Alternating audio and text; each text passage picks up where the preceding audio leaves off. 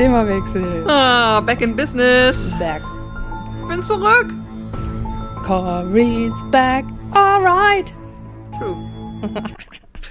so musst du mal vorstellen. Meinst du, das ist notwendig?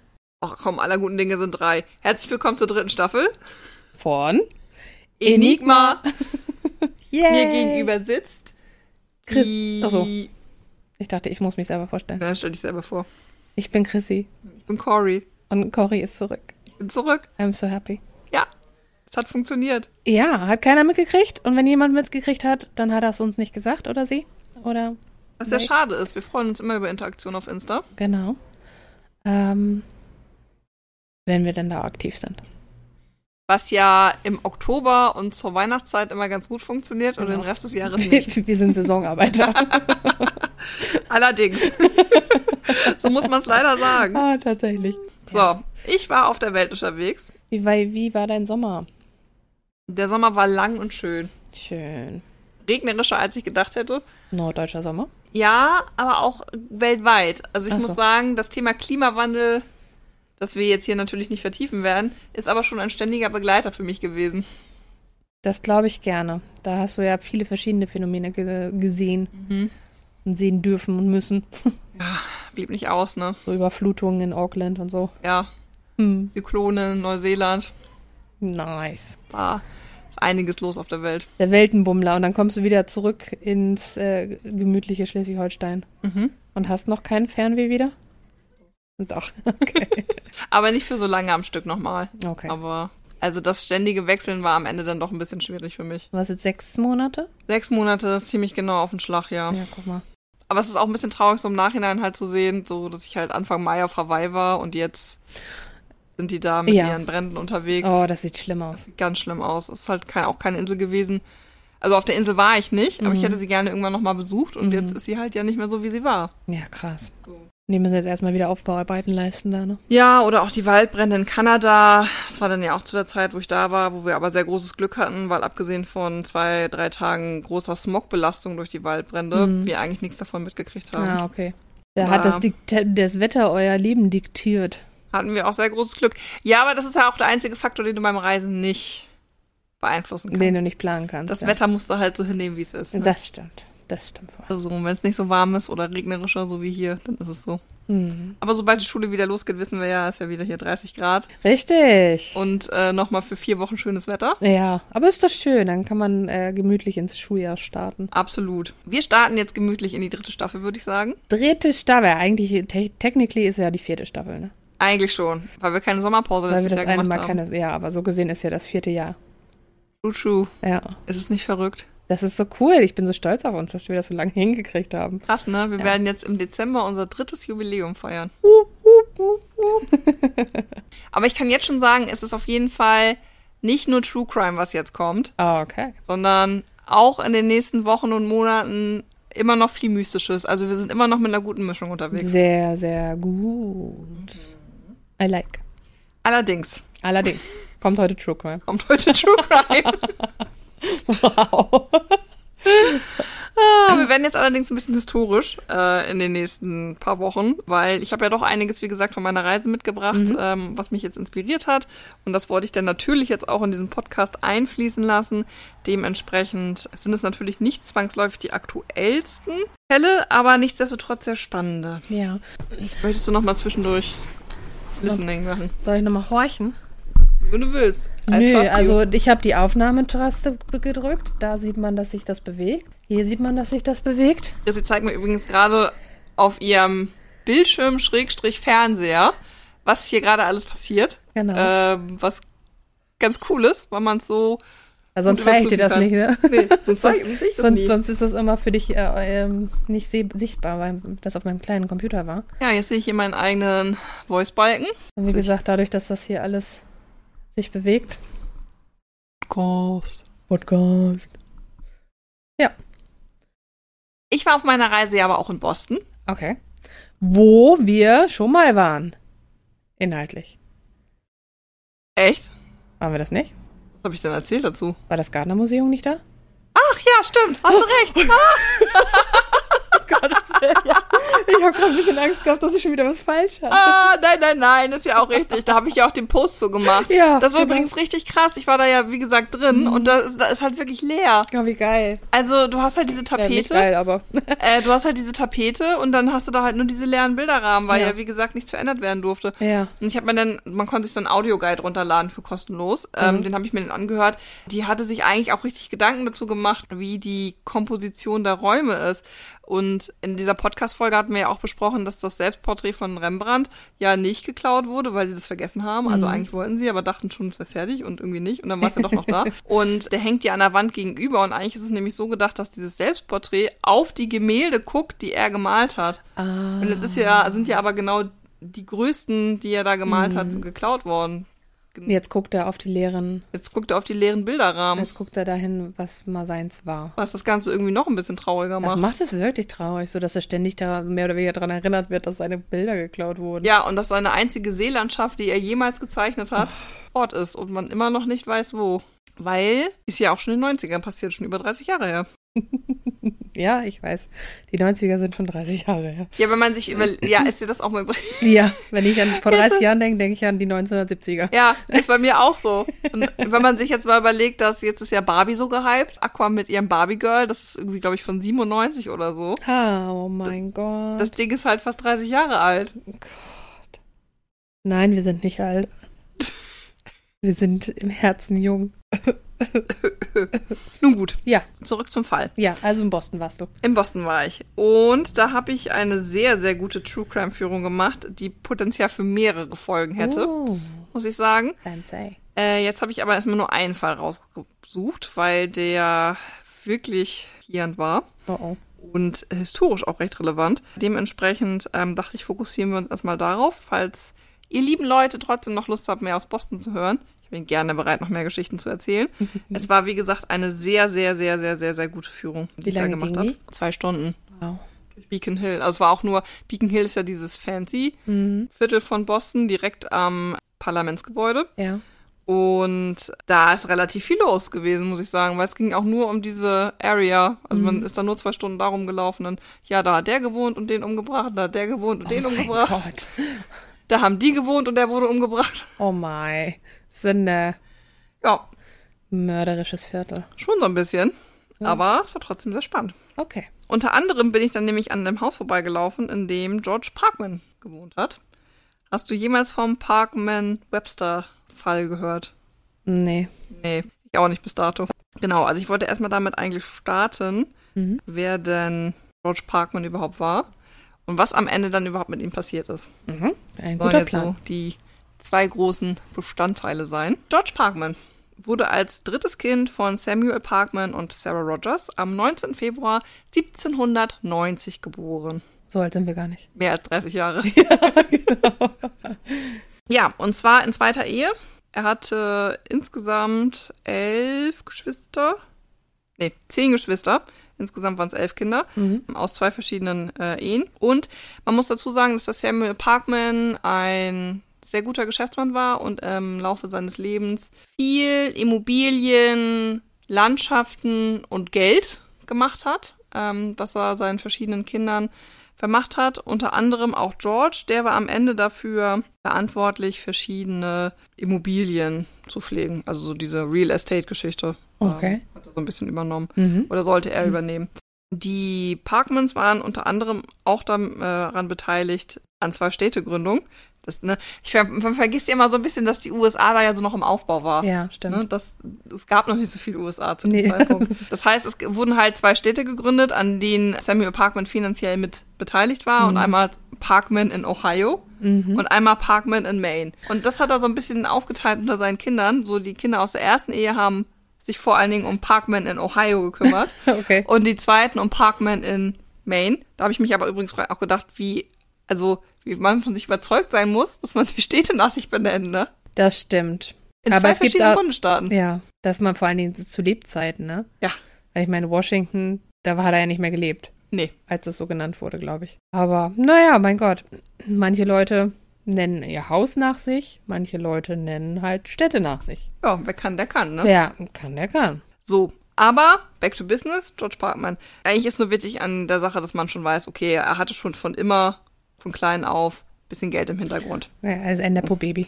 Genau. Er war aber selber trotzdem auch sehr geschäftstüchtig und immer sehr im Bereich Medizin interessiert und auch schlau, muss man sagen. Er war ein recht kränkliches Kind Mhm. ähm, und hat sich deswegen früh angefangen für Medizin zu interessieren. Und jetzt war das natürlich damals immer alles noch ein bisschen anders, auch mit den Alterskategorien. Er fing auf jeden Fall an der Harvard University, die ja auch direkt bei Boston ist, Mhm. An, mit 15 Jahren Medizin zu studieren Ui. und ist mit 19 Jahren auch fertig geworden.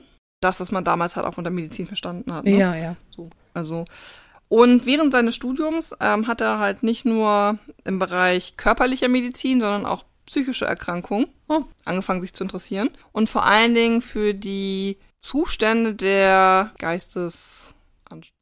Weiß es nicht, ne? Ich suche gerade nach einer guten Übersetzung für Asylum. Also das alte Wort. Ja. Irgendwas mit Anstalt, ne? Ja. Irgendwas auch mit Geist. Irgendwas mit, irgendwas mit Geist. Geist und Anstalt. Geist und Anstalt. Ist es nicht, aber Geistesanstalt Was ist denn das nicht, ne? politisch korrekte Wort für, für, für, für Institut für geistige Krankheiten, mentale Krankheiten? Ja. Also jemand, der halt, also ein Krankenhaus für geistige, psychische Störungen. Mhm. So. Wie nennt man das? Anstalt. Synonym, das wäre nett. Nervenheilanstalt. Denn auf Geist. Psychischra psychiatrische Anstalt. Ich bin auch irgendwas bei Geistes Psychoklinik. Komme ich da wegen Geisteskrankheit drauf? Wahrscheinlich. Wahrscheinlich, ne? Bricht das Ja. dann durcheinander. Ja, psychiatrische Nervenheilanstalt auf jeden Fall. Mhm. Okay, Ähm, also ja. Ja, die waren also ja in keinem guten Zustand. Gab Mhm. es damals in den USA, aber auch nur sehr, nur sehr wenig und kein guter Zustand. Ähm, er ist dann so ein bisschen in der Welt rumgereist. Er hatte noch zwei Jahre in Schottland studiert und hat am Ende, dem er nach Boston zurückgekehrt ist, im Militär gedient. Und zwar hat er in der auf, also auf der USS Constitution gedient, die ich mir übrigens auch in echt angeguckt habe. Ah. Die gibt's nämlich immer noch. Wow. Also es ist so ein äh, historisches Schiff, was auch immer noch unter der Marine läuft. Also es ist mit also es ist das älteste Kriegsschiff der USA, was es so gibt. Aber allerdings läuft die nur noch einmal im Jahr am 4. Juli aus und das war's. Aber deswegen, sie ist immer noch im aktiven Dienst. Na toll, und die muss auch gewartet werden und alles, ne? Weißt du, was das für Steuergelder kostet? Ja, das kostet viele Steuergelder. Das ist so. Un un unglaublich. Aber auf jeden Fall, die USS Constitution, auf der George Parkman wandelte, kann man sich auch jetzt noch in Boston angucken. Sehr kurios. Ja, und damals war sie noch im aktiven Militärdienst Mhm. und er ist mit ihr nach Europa gereist und hat dort unter Führung von Benjamin Thompson gearbeitet und hat auch den Premierminister von Frankreich kennengelernt, ähm, Joel Barlow, ähm, der ihn dann wiederum mit vor allen Dingen aus Paris stammenden Medizinern bekannt gemacht hat. Ich mache jetzt nur diesen Ausschwung, weil ich erzählen wollte, dass er in Frankreich noch moderne Methoden kennengelernt hat, um Geisteskrankheiten zu behandeln Damals modern. Damals modern? Damals, und dass er die gerne mit nach Boston nehmen wollte. Mhm. Also im Sinne von, dass er ein Verfechter war, dass die Nervenheilanstalten oder Psychiatrien so aufgebaut werden wie, wie eigentlich zu- wie ein Zuhause, wo die Patienten die Möglichkeit haben, Hobbys nachzugehen, Oh. soziale Kontakte zu pflegen, wo sie sich insgesamt einfach wohlfühlen, um sich dann ihrem Genesungsprozess zu Das klingt ja eigentlich ziemlich gut. bedienen. Ja, genau. Also es, er war halt ein großer Verfechter von diesen men menschlichen Methoden, Mhm. ähm, damit umzugehen. Im Gegensatz zu den unmenschlichen Methoden, die es da auch gab. Genau, jetzt hatte er leider ein bisschen das Problem, dass ihm so ein Krieg dazwischen funkte, deswegen konnte er seine Pläne jetzt noch nicht ganz so umsetzen, wie er das gerne hätte, denn er wollte nämlich ja, äh, abgesehen davon, dass er die Bedingungen der bereits existierenden Psychiatrien verbessern wollte, auch ein eigenes gründen. Ja. In Zusammenarbeit mit der Harvard University. Mhm. Jetzt kam er 18, 1830 wieder in die USA und das Pech war, dass es seit 1812 Krieg gab zwischen den USA und äh, Großbritannien nochmal und er in den Krieg natürlich verpflichtet wurde Mhm. und dann so in also zeitgleich sowohl in Boston als Arzt gearbeitet hat, als auch als äh, Militärarzt. Ach, du Stande. So und äh, sich in Boston aber vor allen Dingen der Pflege der armen Bevölkerungsschicht betrieben hat. Aha. Also er hatte auch schon eine sehr menschliche Ader. Mhm. Ja, das war das. Und insgesamt war es so, äh, dass er sich dann nach dem Krieg dafür eingesetzt hat, dass halt ein neues Krankenhaus gegründet werden sollte, welches sich neben den körperlichen Gebrechen auch um geistige Krankheiten, mit geistigen Krankheiten auseinandersetzt. Mhm. Und dementsprechend ähm, hatte er sich mit äh, verschiedenen Treuhändern getroffen. Also es gab ja schon bestehende Krankenhäuser in Boston und er wollte halt eins gerne quasi renovieren, wenn Mhm. man das so ausdrucken möchte. Äh, in Anbetracht eines besseren Wortes, das mir gerade fehlt. Und dementsprechend hat er versucht, die Treuhänder davon zu überzeugen. So, ne, dann lass uns das doch mal angehen. Ja. Die fanden die Idee auch gut, aber nicht so gut, dass sie dafür hätten Geld ausgeben wollen. Ach, so, das ist eine nette Idee, die du da hast. Genau. Und dann, Find mal jemanden.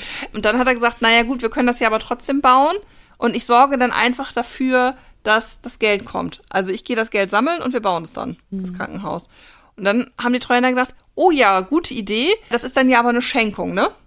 Und er hatte sich das ja aber eigentlich so vorgestellt, dass er das unter dem Deckmantel macht, damit er dann das Krankenhaus auch leiten kann, damit das so läuft, wie er das gerne hätte. Mhm. Ähm, das fanden dann aber die Treuhänder rum wieder nicht so gut, weil dann haben sie gedacht, ja gut, okay, also das wirkt ja dann nach außen so, als würde er uns jetzt ein Krankenhaus schenken, nur damit er das selber halten machen kann. Mhm.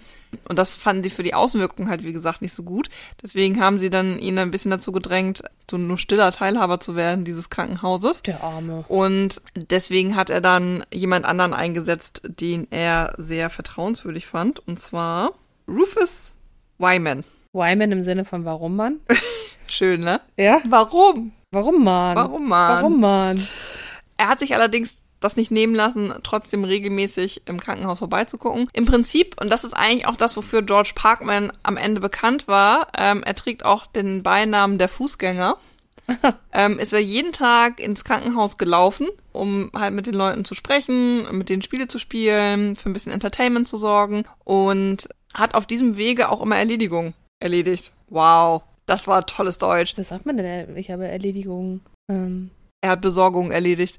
Aber äh, also es ging gar nicht so sehr um Besorgung. er, er hat Dinge erledigt. Er hat Dinge erledigt, genau. Ja. äh, wie Ja. zum Beispiel bei seinen Mietern vorbeizugucken, weil er hatte ja immer noch, ne, ich hatte ja gesagt, eine Real Estate, Immobilien und Ja. so, um dann die Miete einzusammeln. Mhm. Und äh, das hat er immer alles zu Fuß gemacht.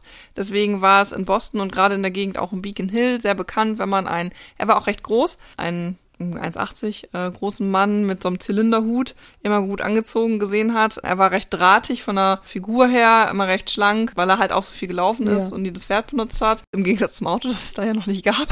Ja. Hm. Hm. Oh, wow. Und insgesamt war er aber dafür bekannt, dass er sehr fair war, seine Mieter nicht über den Tisch gezogen hat, auch mal ein Auge zugekniffen hat. Oh, Wenn, was ein netter Kerl. das war ein netter Kerl, der sich um seine Mitmenschen gekümmert hat. Wahnsinn. Man, man redet so häufig über historische Figuren, die dann irgendwo äh, Kacke waren an einer bestimmten Stelle oder so. Und dass, das, dass der einfach so rundum nett war. Ja, der war einfach rundum nett.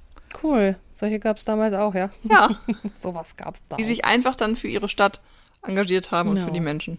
Sweet. Ne? Sieht man ja auch daran, dass er sich um die Armen medizinisch Mhm. gekümmert hat. Das sind ja oft die, die hinten runterfallen. Mhm. Also heutzutage ja auch noch in Ja, der ja. US-amerikanischen Gesellschaft, muss man ja Yep. sagen. Ähm, so gut das medizinische System ist, die Versorgung ist es nicht. Also ich würde nicht ins Krankenhaus gehen, wenn ich wüsste, ich muss danach 10.000 Dollar bezahlen. Um Gottes Willen, da bist du ja noch günstig dabei bei 10.000 Dollar. Hm, Das ist dann nur, weil ich einen Pickel am Fuß hatte. Ja, ja, genau. Da, dass du ein Pflaster kriegen musstest Ja. oder so. Aber alles, was darüber hinausgeht, da musst du dann halt Kredite aufnehmen für. Mhm. Das ist schlimm. Apropos Kredite. das war ein Business, in dem George Parkman auch unterwegs war. Mhm. Und zwar hat er auch regelmäßig Geld verdient. Mhm.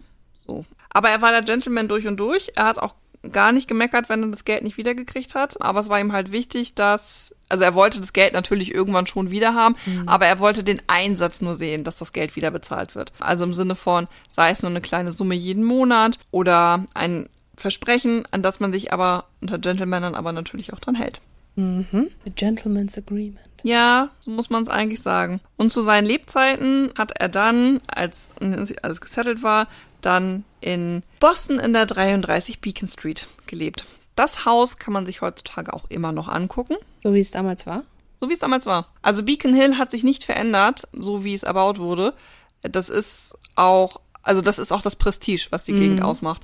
Wenn man da durchläuft, jetzt ist es ja insgesamt alles nicht so furchtbar alt in den USA, muss man ja sagen. Ne? Ja. Aber es ist natürlich trotzdem die mit älteste Wohngegend, die es in den USA gibt, weil Boston einfach Ja. die älteste Stadt ist, die es in den USA gibt. Und das ist tatsächlich ganz witzig, da rumzulaufen, weil in Beacon Hill gilt, dass man im Außenbereich nichts ändern darf, aber in den Häusern innen selber. Ja. Und bin auf einer Führung da mal vorbeigelaufen, wo du dann in so einem Haus so eine Treppe siehst, aber es gab gar keine Tür, weil Ah. halt die Bewohner von innen das halt dicht gemacht haben, aber weil du ja außen am Gebäude nichts ändern darfst, Ah. mussten die Treppen deswegen bleiben und das Geländer, aber es gibt halt einfach keine Tür, ist zugemauert. Okay. Ja. Ja, gut. Ja. Das, das ist ganz witzig, aber deswegen ändert sich da halt auch in dem, Mhm. in dem Viertel nichts. Ne? Es gibt wenig freistehende Häuser, weil es mit eins der ersten Neubaugebiete eigentlich war, Mhm. äh, an dem die Leute auch richtig Kohle verdient haben. Und dann haben sie festgestellt, wenn sie freistehende Häuser bauen, dass ihnen zu viel Fläche verloren Ja. geht zwischen den Häusern. Ja. Also haben sie Reihenhäuser gebaut. Und die Leute, die damals diese Häuser gebaut haben, deren Nachkommen können heutzutage noch von den Einkünften leben. Boah. Also wenn man durch Beacon Hill läuft, sieht man, sieht man immer so ein bisschen dann, das ist so ein bisschen das offene Geheimnis, wenn an diesen Häusern nur eine Namensplakette ist, dann lebt ja auch nur eine Familie in dem Haus. Mhm. Und das kann sie sich eigentlich nur leisten, wenn sie das Haus besitzen und wahrscheinlich schon lange geerbt haben und von den Geldern, die die anderen verdient haben, indem sie die anderen Häuser verkauft haben, immer noch leben können. Wow. Also so ein Prestige ist dieses Wohngebiet. Mhm. Ich glaube, jetzt muss ich mal kurz lügen. Wir sind an einem Haus vorbeigelaufen, das ist vor zwei, drei Jahren verkauft worden. Ist sehr bekannt in Boston, weil es für Halloween immer verkleidet wird. Letztes Jahr wurde es im Harry Potter-Thema Ja, okay. ähm, aufgezogen. Ich glaube, das ist für 12,5 Millionen verkauft worden. Das ist nur so ein 100 Quadratmeter Haus. Also wir reden jetzt hier nicht von Riesenvillen, ne? Stattlich. So, und da wohnt, glaube ich, nur eine Familie drin. Oh, wow. Also, genau. Das ist eine gute Gegend, wenn man ge wenn man wo Wenn wohnen will. Wenn man in der Ecke wohnen will, dann würde man da wohnen wollen. John Kerry, der ehemalige US-Präsidentskandidat, Mhm. Präsidentschaftskandidat, lebt da auch. Aktuell angeblich sogar noch. Gibt es sonst noch Ähm, welche bekannten Leute, die man kennt, die da loben? Mm, Also es wird immer so ein bisschen gerumort. Ich habe aber nur den tatsächlich namentlich erwähnt gehört bei den Führungen, die ich hatte, weil der da wirklich auch noch leben soll. Und da gibt's auch die Geschichte dazu. Das hat jetzt gar nichts mehr mit George Parkman gerade zu tun. Ist ja nicht aber ich schlimm. erzähle so ein bisschen was zu Beacon Hill.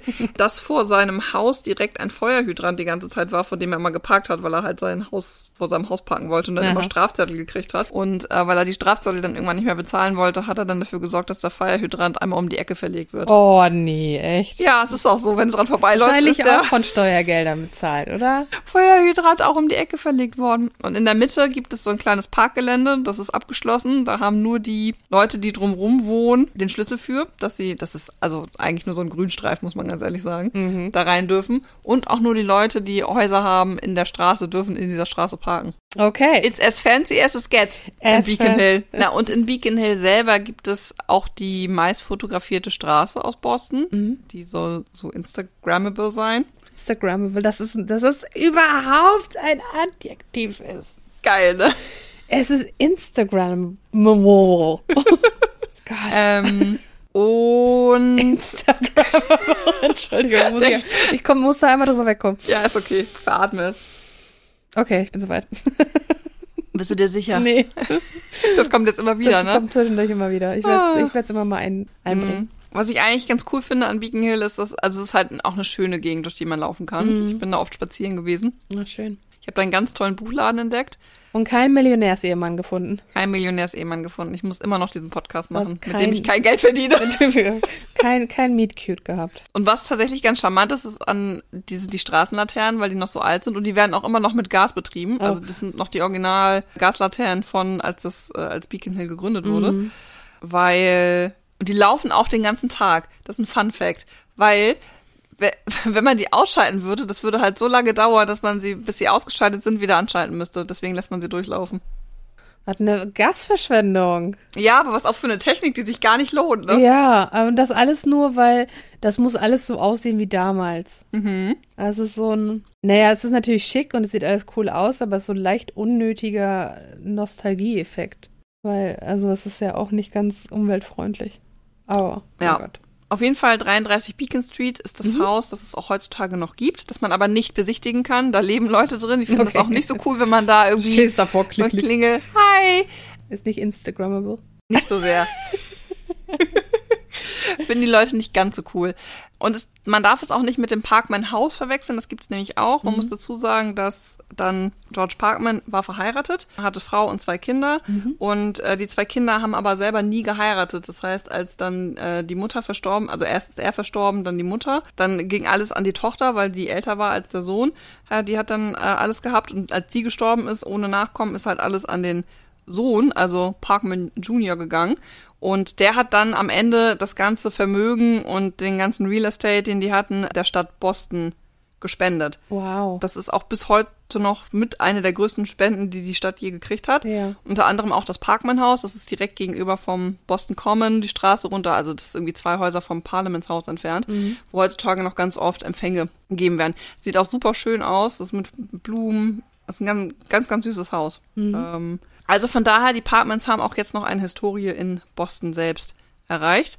Auch ungeachtet der Tatsache, die ich jetzt erzählen werde. Denn Dum, dum. was ist mit George Parkman passiert? Naja, es bleibt ja eine True Crime Folge. Ne? Es bleibt immer noch eine True Crime Folge. Auf jeden Fall hatte ich ja gerade schon erzählt, dass Parkman ja auch regelmäßig Geld verdient hat. Verliehen hat. Na, verdient hat es auch, aber verliehen. Ja. Unter anderem an John White Webster. Der ein Chemieprofessor an der neu gegründeten, also nee, nicht neu erbauten, muss man eher sagen, am neu erbauten Harvard Medical College war Mhm. Oh. und dementsprechend also bekannt mit George Parkman. Jetzt komm, hau raus. Was glaubst du, ist passiert? Jetzt darf ich sagen, dass er umgebracht wurde von Webster vielleicht? Oder Webster hat jemanden beauftragt? War die Mafia involviert? sie sie ähm, zuckt mit den Schultern. Und Ähm, trinkt ihren Kaffee. Und trinkt ihren Kaffee. Ich würde sagen, Mord und Totschlag ist passiert. Oder Totschlag. Kommt drauf an, was die Jury gesagt hat. Das finden wir jetzt gleich heraus. Also, John White Webster war eigentlich ein renommierter Chemieprofessor an, an, der, an der Harvard University. Mhm. Er hatte aber immer so ein bisschen finanzielle Sorgen und hat sich deswegen Geld geliehen. Warum geht es eigentlich immer um Geld bei sowas? George Parkman. Ja, das ist, weiß ich auch nicht. Es ist, war, also, mh, Hättest du lieber Eifersucht, ist das Mordmotiv? nee, wie wäre es, wenn es gar keinen Mord gäbe? Da hätten wir ja gar nichts zu Das erzählen. ist ja mal ein Konzept. Dann hätte ich eine biografische Folge von George Parkman erzählt. ja, mein Gott, weil er so ein netter Mann ist. ja, und seine Hin äh, Einflüsse auf die Stadt Boston. Genau, war, wieso ist Boston so wie Boston ist? Wegen der Parkman-Familie unter anderem. Unter anderem stimmt das auch. so, und äh, das wäre doch voll die wholesome. Und wir würden alle rausgehen und sagen, ach guck mal, wie nette Menschen es gibt. Mhm. Oder gab. Und die Welt ist gar nicht so schlecht, wie wir glauben. Wäre das nicht mal ein schönes Konzept? Lass uns mal so einen Podcast machen. Okay, den machen wir dann zu Valentinstag. Oder zu Weihnachten. Dann machen wir mal was Schönes. Endlich mal. ja, okay, weiter geht's. Also, Also, wir schreiben das Jahr 1842 Mhm. ähm, und Webster hat sich von Parkman 400 Dollar geliehen. weißt du, wie das umgerechnet wäre? Ja, in 2022 wären das ungefähr 12.130 Dollar gewesen. Okay. Also so 12.000 Dollar. Mhm. Schon eine recht große Summe. Mhm. Und das hat er dann erstmal jahrelang nicht zurückbezahlt. Nicht okay. Und dann, nee, genau, ich hatte ja gerade eben schon gesagt, George Parkman, dem ging es ja gar nicht so sehr darum, das Geld wieder zu kriegen, aber dem ging es immer sehr darum, dass man sich an sein Ehrenwort hält. Ne? Ja. Also hat er ihm auf den Pott gesetzt und gesagt so, lieber Webster, was ist denn jetzt? Ich habe dir jetzt dieses Geld geliehen, was wollen wir denn jetzt damit machen? Und Dann hat? Webster gesagt so, ja, also mir geht's finanziell immer noch nicht ganz so gut, aber ich stelle dir jetzt mal diesen einen Schuldschein aus, ne? wo ich mich jetzt verpflichte, dass ich dir so und so viel Geld zurückzahle. Das war dann schon ein Schuldschein über 2000 Dollar Mhm. weil er da Zins und Zinseszins ne, reinbringen wollte. Also wir sch- schreiben jetzt fünf Jahre später. Ja. Und dann hat George Parkman halt zu Webster gesagt, ja, also ich würde dir das mit dem Schuldschein ja jetzt gerne glauben, aber ich habe jetzt die letzten fünf Jahre gar nichts von dir gesehen. Also wie können, wie können wir das denn jetzt, also wie kann ich mein Vertrauen in dich wiederherstellen, Ja, dass genau. ich auch irgendwann mein Geld mal wiedersehe? Ja. Und dann sagt Webster so, ja, also es ist ähm, kein Problem. Er hätte hier ähm, auf jeden Fall als Bürgschaft so ein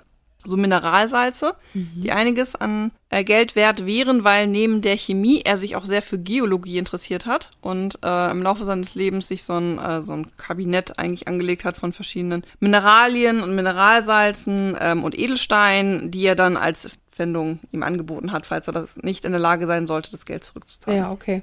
Da hat Parkman gesagt, ja, das ist, das ist fein für ihn, das ist okay, ne? Er wüsste ja dann, dass er das zumindest kriegen würde, ähm, wenn er das nicht bezahlen könnte, ne? Ist wieder gegangen, alles gut. Und dann hat er ihn erstmal wieder in Ruhe gelassen. Wir schreiben jetzt das Jahr 48 und Webster ist immer noch in finanziellen Nöten. Weil er jetzt aber weiß, dass er von Parkman kein Geld mehr bekommt, wendet er sich jetzt an Robert Shaw und fragt ihn, ob er Geld bekommt. Robert Shaw sagt aber auch, nu, ich kann dir das Geld ja nicht so leihen, was kannst du mir als Sicherheit bieten? Mhm. Und dann sagt Webster, ja, ich habe da so ein Kabinett mit verschiedenen Edelstahl- und Mineralsalzen. Mm. Das kann ich dir als Sicherheit anbieten. Wenn ich mein Geld nicht zurückbezahlen kann, dann äh, kannst du das dafür haben. No, oh. Aha. Das hat Parkman dann rausgefunden. Ja, gut für Parkman. Ja, jetzt nicht gleich, aber ein bisschen später. Wir schreiben jetzt äh, den 22. November 1849. Und Parkman hat das halt mitgekriegt in einem Gespräch mit Shaw. Ne, wir kennen, also die ganze Szene war ja untereinander bekannt, Mhm. ähm, weil Webster war ja jetzt kein Kleinkrimineller oder so, der war ja auch angesehen, war ja Professor an der Harvard University, äh, der halt leider immer in finanziellen Schwierigkeiten steckte. Übel. Und die kannten sich natürlich alle untereinander und dann hat der Shaw dem, äh, dem, dem Parkman erzählt, ja, und dann habe ich dem äh, Geld geliehen und dafür hat er mir als Sicherheit das und das geboten und dann Parkman so, hm, Moment, also mir hätte er das gleiche geboten. Das ist jetzt aber ein bisschen komisch. Das ist schon. Und da hat er sich dann gedacht, na gut, hier, ne? Ehrenmann, Gentleman, Ah, er ist so Ich- gutmütig, der Parkman. ja, ich muss noch mal mit ihm reden, es geht so nicht. Er ist dann zu Fuß äh, nach Harvard gelaufen, um, Park, äh, um, um Webster aufzusuchen ähm, suchen. und dann auch in der Universität erstmal angeklopft und gesagt, ja, hier übrigens, also von seinem Gehalt ähm, hätte ich demnächst gerne mal was, weil der schuldet mir noch was. Ich wollte schon mal bekannt machen, dass ich unter Umständen da demnächst mal eine Pfändung machen möchte. Das ist eigentlich ganz clever, ne? Eigentlich ganz clever. So, und dann hat Parkman ähm, halt zu Webster gesagt, so, so würde es jetzt laufen und ist dann wieder nach Hause gegangen. Ja. Und Webster so, "Das finde ich aber nicht so cool. Junge. Ich hätte gern irgendwie mein Gehalt immer noch zur Verfügung. Ich brauche es ja, weil der war ja auch immer noch hoch verschuldet. Oh Gott, der Ähm, Typ, ey. Muss man ja dazu sagen. Warum ist der so? ja, weiß man auch nicht so richtig, ne? Der ist auch nicht Instagrammable. Nee. äh, am 23. November 1849 hat dann, also einen Tag später, ist dann Webster zu Parkman hin und hat gesagt, ah komm, können wir das nicht nochmal klären? Also ich habe das ja jetzt mitgekriegt, dass du da ja hingelaufen bist, weil du mein Gehalt gerne fänden möchtest und so. Komm mich doch bitte nochmal besuchen, so gegen 1.30 Uhr, also 13.30 Uhr, ne? Ähm, äh, Auf dem und dem Parkplatz. den es noch nicht gab. Ja, also ne, einfach mittags, äh, Mhm. 1.30 Uhr, ich bin dann in meinem Büro, komm dann mal vorbei, dann können wir noch mal drüber reden. Da hat man gesagt, ja, ist kein Problem, ich bin ja eh unterwegs, um hier meine Miete und so einzusammeln, von den Mietern, die ich habe. Also entsprechend äh, kein Problem, ich komme dann einfach bei dir vorbei. Und die letzte Sichtung, bei der man Parkman lebend gesehen hat, war um 1.45 Uhr, also 13.45 Uhr, Viertel vor zwei, wie er in die Medical School reingelaufen ist. Okay. So. Oh. Ja, jetzt ist immer noch die Frage, was ist passiert?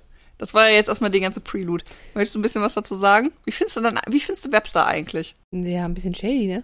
Also mal ganz ehrlich, an sich mit finanziellen Problemen, das ist ja erstmal nicht das größte Problem. Aber wenn das halt eine Community ist, wo es unter anderem auch um, um, um Einhalten von Versprechen geht und wenn es dann auch um Summen geht, dann ist es halt zutiefst problematisch, wenn man dann sich so verhält, weil im Endeffekt er kann doch nicht davon ausgehen, dass es keiner mitbekommt. Aber ich habe jetzt gerade so ein bisschen das Bild von Walter White im, im Kopf von Breaking Bad, weißt du, so Chemieprofessor. und meine Vorstellung ist jetzt, wenn ich, hast du die Serie gesehen? Nee. Die versuchen halt einen Mord dadurch zu vertuschen, indem die den versuchen in, in Säure aufzulösen, den Körper. Und das stelle ich mich, mir jetzt gerade dafür vor, dass er mit seinem chemikalischen Wissen irgendwie versucht, den Mord dann zu vertuschen, weil ich nämlich glaube, dass er ihn umbringt. Gab übrigens in Hamburg wirklich einen Säurefassmörder, ne? Echt? Mhm. Oh. Das ist, wenn man sich den Zeitverbrechen-Podcast einmal angucken und hören möchte an der Stelle. Nein, man möchte sich das bei uns anhören. Du uns den Fall nochmal erzählen. Das ist einer der ersten Mordfälle. Also ich glaube, das ist das erste, die, die erste Folge, die ich von dem Podcast gehört habe. Das hat eine Freundin mir erzählt. Das war äh, Säurefassmörder in Hamburg. Heißt, äh, das war sein Serienmördername? Also heißt, er hat das mehrfach gemacht. Uh, wann war das? Bei 90. 92? Ja. Aber es muss ja auch jemand sein, der das Hintergrundwissen hatte, wie in welchem Behältnis zum Beispiel man Säure Wir haben können auch mal eine Folge zum Säurefassmörder machen. Und wie wurde der gefasst? Ich glaube, ich muss die Geschichte nochmal erzählen. Oder man hört sich den anderen Podcast an. So, ja, was ist passiert? Das ist eine gute Frage, ne? Der Chemiker hat ihm mit einem, einer Keule über den Kopf geschlagen. Soweit sind wir noch nicht. Achso. Ich muss jetzt erstmal hier noch einen dritten Player ins Spiel bringen, Mhm. Der maßgeblich an der Aufklärung des Falls beteiligt war. Nice. Und zwar Ibrahim Littlefield. Littlefield. Littlefield, Kleines Feld. kleines Feld, Okay. war Hausmeister in der Harvard Medical School Aha. und hat eigentlich nie so richtig was mit Webster zu tun gehabt. Außer, dass er ihn morgens gesehen hat, wie er in sein Büro ging, abends gesehen hat, wie er sein Büro verließ und ansonsten dafür gesorgt hat, dass halt alles aufgeräumt ist, sauber. Damals war das ja auch noch so, dass man regelmäßig die Feier, äh, Feier, Feier, die Feuer, regelmäßig die Feuer schüren musste und auch, dass die entsprechend liefen, bevor die Professoren gekommen sind, Mhm. weil Zentralheizung gab's ja noch nicht. Na, Und ähm, Webster hat ja einige Jahre gearbeitet an der Medical School, bevor es zu der Auseinandersetzung mit Parkman kam. Möchte ich jetzt mal an der Stelle sagen. Auseinandersetzung nennst du das. Ich nenne das jetzt erstmal Auseinanderssetzung, Hm, Okay. äh, weil wir wissen noch nicht, was passiert ist. Vielleicht war es auch ein Versehen. Und Hat er ihn aus Versehen in Säure geschubst? mit deiner Säure, ey. Ich habe überhaupt, also gar nichts, also ich habe noch gar nichts von Säure erzählt und immer mit deiner Säure. Das ist das Einzige, was ich jetzt mit Chemie verbinde. Ich habe keine Ahnung. Meine Güte, ey. Äh, jetzt bleib doch mal beim Hausmeisterjob. Okay. Also, Der arbeitet auch mit Säure. Webster war jetzt nicht dafür bekannt, dass er jetzt sich so gerne mit dem kleinen Mann auseinandergesetzt hat. Also er war schon so ein bisschen hochnäsig. Okay, ja. Weswegen Littlefield ein bisschen überrascht war, als einige Tage bevor Parkman verschwunden ist, Webster mit ihm sprach, ihn ein paar Sachen zum Aufbau der Medical School, äh, zum Gebäude gefragt hat und ihm dann als Dankeschön einen großen Truthahn schenkte. Denn wir waren eine Woche vor Thanksgiving. Ah, Fand das schon ein bisschen komisch, weil er eigentlich nie so richtig mit ihm geredet hat. Und in dem, in der, in, in diesem einen Gespräch hat er mehr mit ihm geredet als in den vier Jahren vorher. und dann ein Truthahn. Und dann ein Truthahn als Geschenk. Wo der gar nicht so dafür bekannt war, eigentlich so ein großzügiger Mensch zu sein.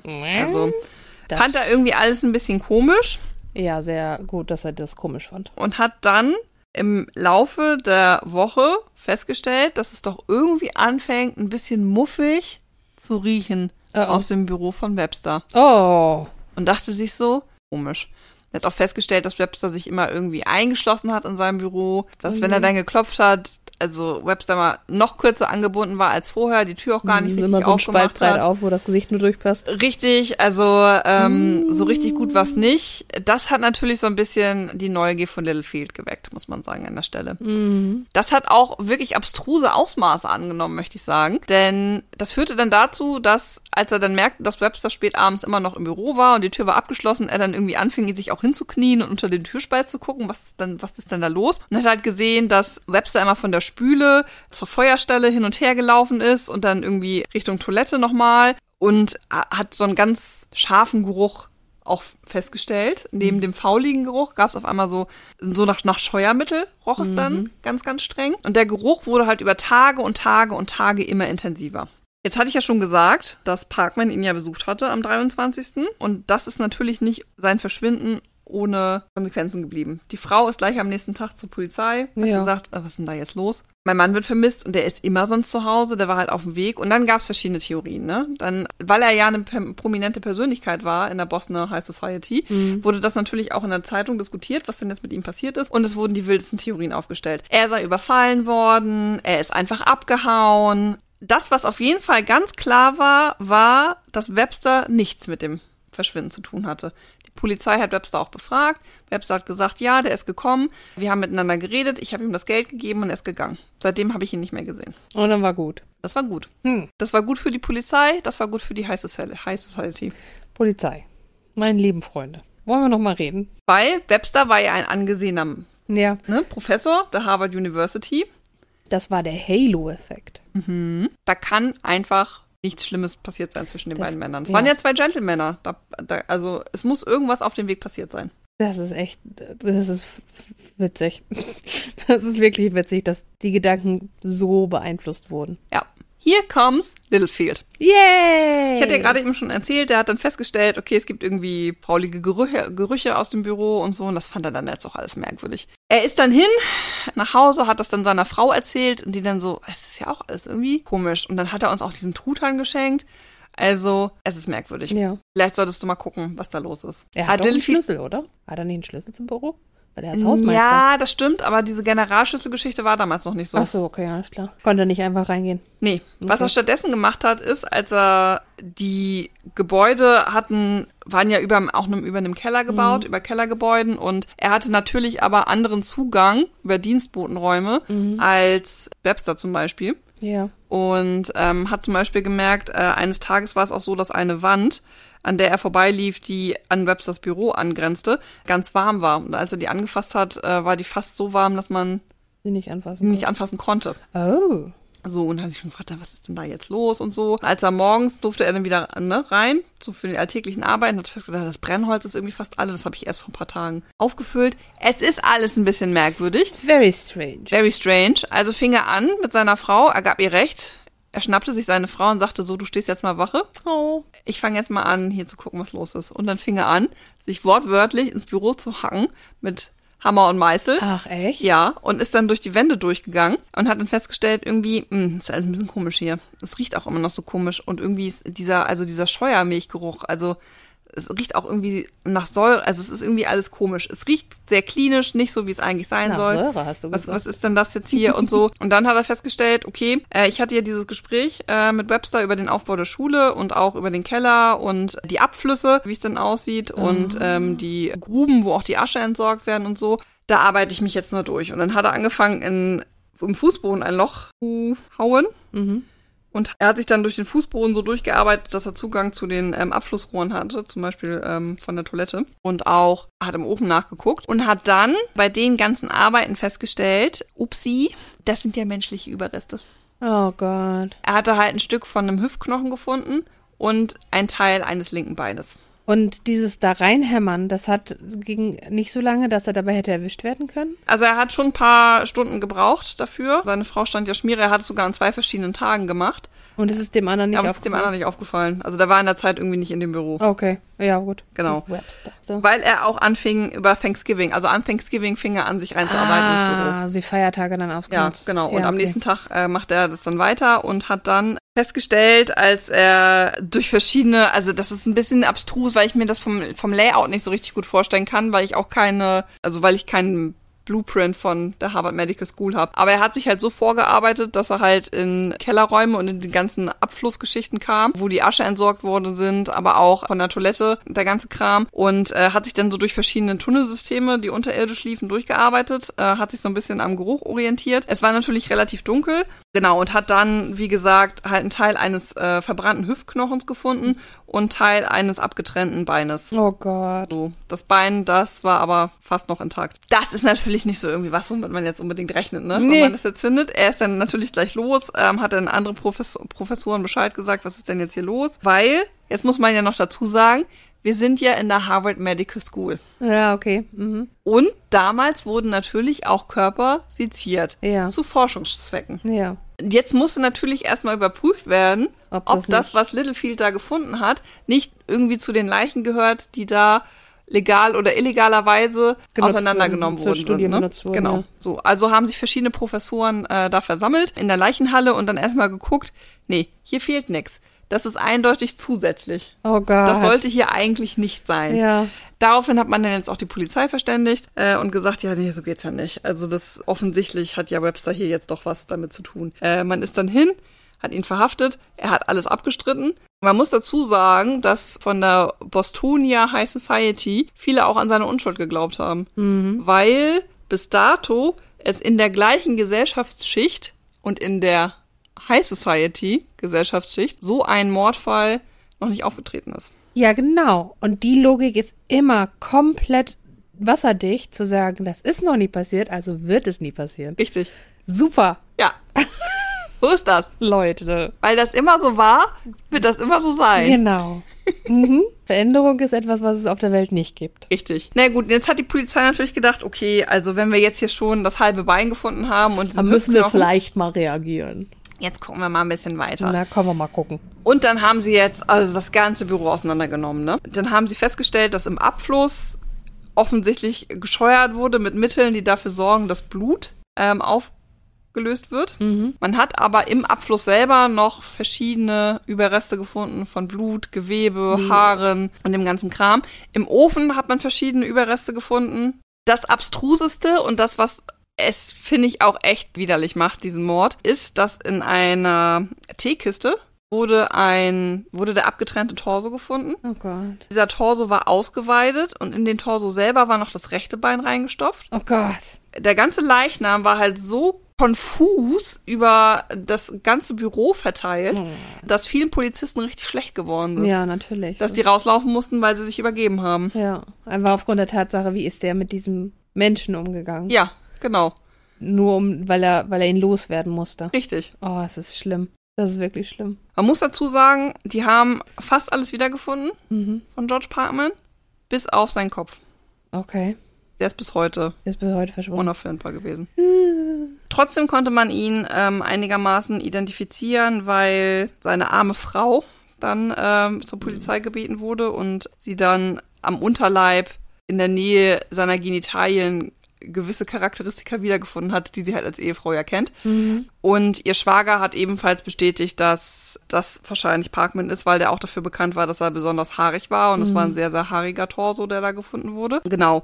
Also abgesehen davon, ne, das mit, mit großer Wahrscheinlichkeit. Aber stell dir mal vor, dass Parkman ist, bleibt verschwunden und das ist ein ganz anderer Torso, der da, den der da gleichzeitig, zeitgleich, Ja, rein theoretisch. Ne? Ja. Also das wäre ja noch abstruser. das wäre noch So, abstruser. so durch Zufall wurde entdeckt, dass der jetzt auch noch jemanden umgebracht hat, obwohl Parkman, weil Parkman verschwunden war. Ja. So, das Und- wäre spannend. Und der dazu der Zeit auch reingelaufen ist, aber nie mehr einer gesehen hat, dass er rausgelaufen ist. Ja. und so. Ja, gut, jetzt Nee. ist er Ja. angeklagt worden, Mhm. natürlich. Und der Fall ist deswegen so bekannt, weil hier das erste Mal forensische Analyse betrieben wurde, die Okay. als Beweismittel zugelassen wurden, wie Zahnabdrücke, Mhm. Fingerabdrücke, weil, das muss man ja an der Stelle sagen, es ist ja eine endgültige Identifizierung des Leichnams aufgrund des fehlenden Kopfes nicht möglich Mhm. gewesen. Und man hatte die Anklage für Mord auch schon erhoben, bevor man den Leichnam komplett gefunden hatte. Okay. Das hat am Ende auch zu einer Gesetzesänderung geführt, weil du kannst ja jetzt nicht mehr anklagen, nur weil jemand vermisst ist. Nee, das Ähm, muss ein Körper. Genau, sondern es muss ja eine Leiche gefunden werden, die auch eindeutig identifiziert werden kann. Mhm. Das war damals in der Gesetzessprechung noch nicht so. Ah. Aber das ist quasi das, warum der Fall historisch gesehen noch so eine Bedeutung Ja. hat. Also weil das erste Mal forensische Beweismittel zugelassen worden sind und weil es zu dieser Gesetzesänderung kam. Ähm, an der Stelle. Also dass Ah. Ja. jetzt immer eine Leiche vorhanden sein muss. Genau. Also das ging auch alles relativ schnell. Das hat keine, also es hat wenige Monate gedauert. Das Ganze spielte sich ja im November ab. Und am 1. April wurde Webster schon erhängt. Boah. Also die Jury war sich sehr schnell einig, dass er schuldig ist. Großer Aufschrei in der Society, weil, ne, Das kann doch nicht das sein. kann doch nicht sein, dass Einer einer, von, von uns, uns. einen von uns umbringt und so, wie, also, ne? Und gerade auch, weil das so makaber war, das Ganze, ne? Also der Webster hat es bestritten bis zu dem Zeitpunkt, wo er tatsächlich gehängt werden sollte. Da hat er sich dann nochmal auf ein Geständnis eingelassen, weil er auf äh, mildernde Umstände gehofft hat, Mhm. die ihm nicht äh, zugesprochen worden sind. Er hätte dann aber angegeben, dass er Parkman im Affekt getötet hätte, also nicht mit, mit Absicht, ähm, also sondern sei nicht geplant gewesen. äh, dass die sich gestritten haben, weil Parkman das Geld haben wollte. Und in seiner Wut hätte Webster dann zu einem Holzstab gegriffen, der in seinem Büro lag und hätte einmal ordentlich ausgeholt und hat Parkman wohl so ungünstig am Kopf getroffen, dass der gleich wie ein nasser Sack in sich zusammenfiel und sofort tot war. Warum man dann aber trotzdem auf wirklich so brutale Art und Weise diesen Leichnam entsorgt, ist mir nicht ganz klar. Naja, und auch die Tatsache, dass er dieses Gespräch mit Littlefield ähm, hatte. Er hatte, um sich So, über die wirkt, wirkt ja wie Planung. Ja, genau. Schon irgendwie alles insgesamt Ja. ein bisschen, bisschen schwierig. Also, ja, dass er dann jetzt gehofft hat, von wegen so, ja, okay, vielleicht werde ich dann äh, zu einer lebenslangen Strafe und nicht zum Tode verurteilt oder ja, so. genau. Aber das war so der letzte Strohhalm, nachdem er gegriffen hat, oder? Ja, ob es so richtig im Affekt war, kann ich mir eigentlich auch fast nicht vorstellen. Also ich finde halt diese Entsorgung noch viel krasser, als das sich vorher erkundigen. Das ist, das ist Ich finde, da ist halt so viel kriminelle Hinter Energie dahinter. Ja, Mhm, weil das, genau. we, we, weil, weil er ja wirklich in einzelnen Schritten geplant hat, wie werde ich das los? genau. Nichtsdestotrotz Na. ist die Frage, ob es Webster wirklich war. Äh? Echt? Eine Sache habe ich nämlich noch nicht erzählt, Okay. die in der High Society von Boston damals zumindest immer noch wild diskutiert wurde. Und zwar, ob Littlefield nicht vielleicht der Mörder von Parkman war. Warum sollte er das denn machen? Littlefield selbst hatte eine kriminelle Vergangenheit und war zu der Zeit auch mit Webster in illegale Geschäfte verwickelt, weil er sich als kleine Nebentätigkeit überlegt hatte, dass es doch vielleicht eine kluge Idee wäre, in Boston Leichen auszugraben und diese an die medizinische Schule zu verkaufen. ja, okay. Sodass viele Verschwörungstheoretiker an der Stelle glauben, dass er Webster die Leiche untergeschoben hat. Was hat Littlefield denn mit, mit, ähm, mit Parkman zu tun? Gar nichts, aber er hat 3000 Dollar Belohnung dafür gekriegt, weil Webster festgenommen wurde. Wusste er das, dass er das? Ja, die Belohnung war vorher ausgeschrieben. Also muss, Moment, da muss er geplant haben, den Parkman umzubringen, um dann zu hoffen, dass da 3000, also dass die Belohnung ausgeschrieben wird, um dann das Webster unterzuschieben? Ja, ich wiederhole ja nur, was Verschw- Ja, Verschwörungstheoretiker also ich sagen. glaube, also das ist für, also persönlich, wenn das damals in der Society so diskutiert wurde, dann ist es so dieses von wegen, dieses nicht akzeptieren wollen, dass auch jemand von gehobener Klasse Mord begehen kann. Dass sie einfach nicht bereit waren zu sagen von wegen, ja, okay, das war jemand, von dem man das überhaupt nicht erwarten würde, von dem man das nicht vermuten könnte. Und der hat das halt gemacht. Das heißt, jeder könnte sowas machen. Nee, dann nimmt man sich den Kleinkriminellen, der ja schon eine Vergangenheit hat, als viel, viel günstigeres Täterprofil und sagt von wegen, guck mal der war ja auch schon mal böse. Wer hat ihm das untergeschoben? So, und der wird das doch gewesen sein. Also das ist, das ist eine Verblendung hoch 10. Alles andere passt ja rein theoretisch auch motivtechnisch absolut ineinander. Ja, ja. Weil die Vorgeschichte halt da ist. Motiv, Möglichkeit. Genau. Nee. Vor allen Dingen, ich meine, aber auch dieses, was du sagst, mit dem, mit sich ins Büro reinhämmern und so, ne? Mhm. Das müsste, was meinst du, wie heftig das geplant werden muss? Also ohne jetzt sagen zu wollen, dass der Littlefield vielleicht nicht die Intelligenz besitzt, aber er ist Hausmeister, der hat viele andere Dinge zu tun in seinem Leben und er muss mit seiner Frau ja auch dann zusammengearbeitet haben, die muss ja auch irgendwie involviert gewesen sein. Mhm. Und dann zu sagen, ich plane das ganze Ding so, dass das so aussieht, als ob ich Verdacht geschöpft habe, um mich dann da in das Büro reinzuhämmern, um mich dann durch die, durch die, die Keller durchzusuchen und dann das, also Und dann die Leiche im Büro zu verteilen. Also sowohl ja Körperteile als auch Knochenteile im Ofen, als auch im Ausguss. Ja, und warum hat Webster denn plötzlich den Geruch nicht gemerkt? Ja. Warum war dem das egal, dass sein Büro plötzlich so stinkt? Das ist ja vorne und hinten so ein bisschen absurd. Ja, und selbst wenn er erst am, also der Mord ist ja eine Woche knapp vor Thanksgiving passiert. Mhm. Die Frage für mich wäre auch, was hat der Littlefield in der Woche mit dem Körper gemacht, wenn er zum Beispiel erst am 29. das alles da reingetan hat? Ja, genau. So. Wie kann das alles zusammen? Also, also wenn der das wirklich getan hätte, dann Chapeau vor dem der Liebe zum Detail. Ja, kann man fast nicht anders sagen, ne? Ne, äh, aber ja, wie gesagt, das ist, glaube ich, eher der Unwille der Society. Glauben, dass einer der Oh Iren. mein Gott, das ist doch ein Chemieprofessor. ja, ja, genau. Ja, Ist Chemieprofessor. doch renommiert. Das kann doch nicht sein. In Chemikalien. Merkt jemand? Ja, also, das war der Parkman-Webster-Mordfall, Mhm. äh, der historisch großen Einfluss auf die Kriminalgeschichte der USA hatte. Sehr spannend. Vielen Dank. Sehr gerne. Wieder wird gelernt. Sehr schön. Wie cool, dass du solche Sachen alles gelernt hast auf deiner Reise. Ja, das war echt eine echt spannende Geschichte, die er da erzählt hat. Das kann ich nicht anders sagen. Hattest du da auch so einen Guide, der so richtig passioniert war, oder? ja, ich habe die Tour fast zweimal gemacht, muss man sagen. Echt? Ja, weil ich hatte die einmal gab's war es so eine Free Walking Tour Mhm. und einmal war es Erklärst du unseren Zuhörern, was da der Unterschied ist? Free Walking Tour und. Also eine Free Walking Tour ist eine Tour, die auf Trinkgeld basiert. Also so free ist sie nicht, aber theoretisch müsste man eigentlich nichts dafür bezahlen. Es war bei dem auch nicht ganz, ganz so wild, in Anführungsstrichen, bei dem ersten Guide, den wir hatten, weil das war so ein pensionierter Geschichtslehrer. Für den war das voll okay. Bei ihm trotzdem Trinkgeld gegeben habe. Ich musste dazu, ich habe gerade musste kurz überlegen, bei einer Free Walking Tour konnte ich nämlich nichts geben, weil ich kein Bargeld dabei hatte. Ah, Weil ich halt monatelang ohne Bargeld ausgekommen bin und dann dachte so, oh, das funktioniert auch. Und dann war die Gruppe Gott sei Dank so groß, dass ich mich dann dezent zurückgezogen habe und dass Ah. er dann hoffentlich nicht gemerkt hat, dass der ich hat das kein wahrscheinlich genau gesehen mit seinem Scanner. Wahrscheinlich. Wer hat nicht bezahlt? Wahrscheinlich, aber naja gut. Also das ist eigentlich das Konzept einer Free Walking Tour, dass sie trinkgeldbasiert ist und man gibt halt, was man möchte. Und dann hatte ich aber noch den Boston Pass. Das ist so ein, das ist so ein Go City Pass. Das ist jetzt fast schon Schleichwerbe, muss ich sagen. Ja, okay, Ähm, aber Go City gibt's ja halt in vielen Bereichen, gibt's ja in vielen Großstädten. ne? Ja, genau. Und äh, da waren halt verschiedene Aktivitäten drin, unter anderem auch so eine True Crime Führung. Und ich hatte gedacht, na, vielleicht gibt's da ja noch andere Kriminalfälle, die er erzählt. Das war dann nicht so. Also es Okay. war dann quasi zweimal die gleiche Führung. Okay. Ähm, ich muss allerdings dazu sagen, dass die erste, also diese Free Walking Geschichte, die war deutlich besser. Das war ein sehr passionierter, der war, der stand Der hinter dem, was ja, er erzählt mit hat. der Freude am Detail. Genau, und der hat wirklich, wirklich gut erzählt. Also Wahnsinn. auch sehr spannend. Deutlich spannender, als ich das, glaube ich, jetzt gerade gemacht habe. Aber Na toll, hättest du ihm einfach das Mikro hinhalten müssen. Weil der sich dann doch mit der Historie noch ein bisschen besser auskennt als, als ich. Ich habe jetzt versucht, mich so gut einzulesen, wie es geht. Ja. Aber es sind ja doch recht viele Details und recht viele Daten, die man sich Ja. merken können sollte. Und wo meine Gehirnkapazität manchmal dann einfach zu mir sagt, nö. Wunderbar. Aber das ist doch cool. Vielen Dank für die Information. Sehr, sehr gerne. Und das fand ich einen ziemlich passenden und gut gelungenen Auftakt für unsere neue Staffel. Und ich freue mich auf ein weiteres Jahr mit dir. Ja. Und ich freue mich, dass du wieder bei uns bist und bei mir bist. Dann hören wir uns in zwei Wochen wieder. Bye.